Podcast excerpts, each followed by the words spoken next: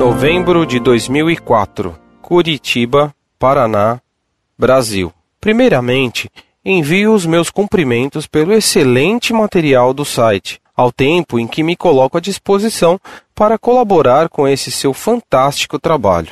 O meu questionamento é muito simples, mas se puder ser completado, eu ficarei muito agradecido. É sobre Marcos, capítulo 11, versículo 24, que diz que tudo aquilo que pedimos ao Pai em nome de Jesus, se crermos que já o recebemos, então assim será feito. Pergunto: como isso deve ser hoje interpretado e considerado? Qualquer ajuda nesse sentido se esclarecer-me Marcos 11, 24, com respeito ao seu funcionamento para os tempos atuais, será muito apreciado.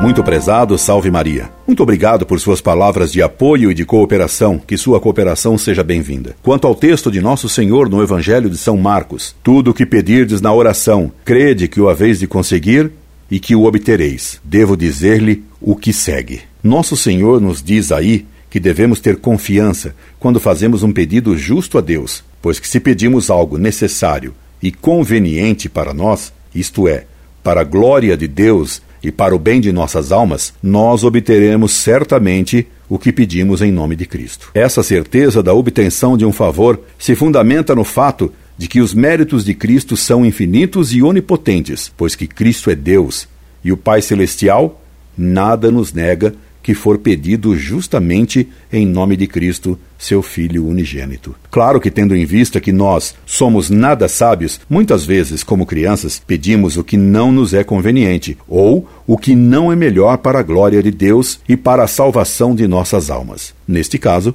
a bondade infinita de Deus deixa de conceder o que pedimos para nos dar algo melhor que não havíamos pedido. Esperando tê-lo atendido, subscrevam-me. Incorde Jesus Semper Orlando Fedeli.